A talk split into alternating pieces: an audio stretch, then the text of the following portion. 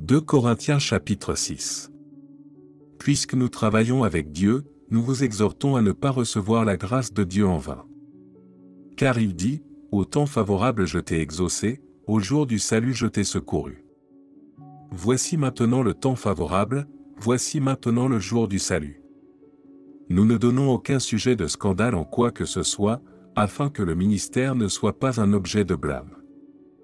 Mais nous nous rendons à tous égards recommandables, comme serviteurs de Dieu, par beaucoup de patience dans les tribulations, dans les calamités, dans les détresses, sous les coups, dans les prisons, dans les troubles, dans les travaux, dans les veilles, dans les jeûnes, par la pureté, par la connaissance, par la longanimité, par la bonté, par un esprit saint, par une charité sincère. Par la parole de vérité, par la puissance de Dieu, par les armes offensives et défensives de la justice, au milieu de la gloire et de l'ignominie, au milieu de la mauvaise et de la bonne réputation, étant regardé comme imposteur, quoique véridique, comme inconnu, quoique bien connu, comme mourant, et voici nous vivons, comme châtiés, quoique non mis à mort.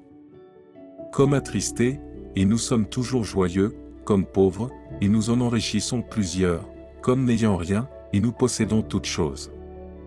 Notre bouche s'est ouverte pour vous, Corinthiens, notre cœur s'est élargi. Vous n'êtes point à l'étroit au-dedans de nous, mais vos entrailles se sont rétrécies. Rendez-nous la pareille, je vous parle comme à mes enfants, élargissez-vous aussi. Ne vous mettez pas avec les infidèles sous un joug étranger.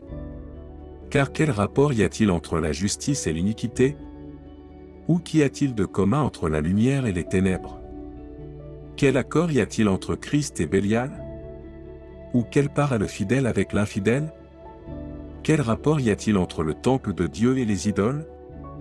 Car nous sommes le temple du Dieu vivant, comme Dieu l'a dit, j'habiterai et je marcherai au milieu d'eux, je serai leur Dieu, et ils seront mon peuple.